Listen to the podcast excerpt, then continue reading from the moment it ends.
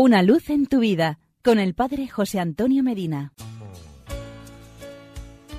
Queridos amigos y hermanos, aprender a amar.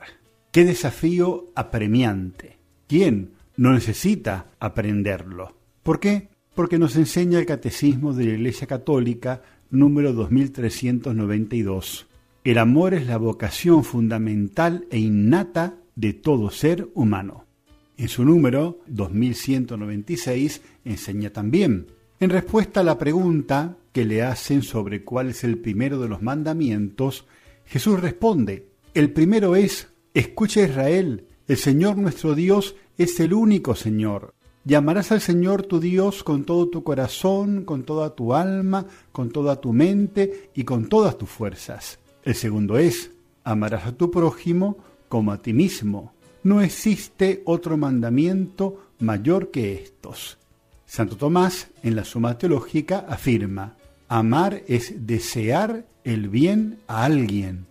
El Papa Francisco, en su discurso a los participantes en el encuentro organizado por la Asociación Ciencia y Vida, enseña, amar la vida es ocuparse siempre del otro, querer su bien, cultivar y respetar su dignidad trascendente.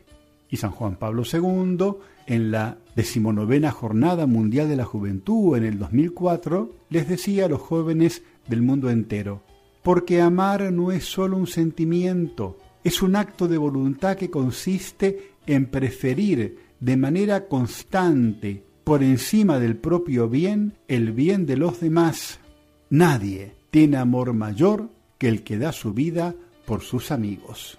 Claro, es Jesús quien dice lo último afirmado en el Evangelio de Juan capítulo 15 versículo 13. ¿Qué les parece si hacemos oración con estas reflexiones de hoy? Y lo hacemos con un texto de la Madre Teresa de Calcuta, oración para aprender a amar. Señor, cuando tenga hambre, dame a alguien que necesite comida. Cuando tenga sed, dame a alguien que precise agua. Cuando sienta frío, dame a alguien que necesite calor. Cuando sufra, dame a alguien que necesite consuelo.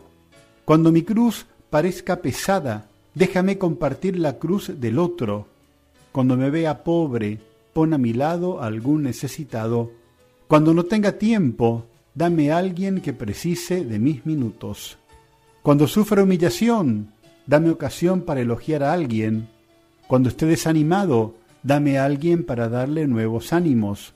Cuando quiera que los otros me comprendan, dame a alguien que necesite de mi comprensión.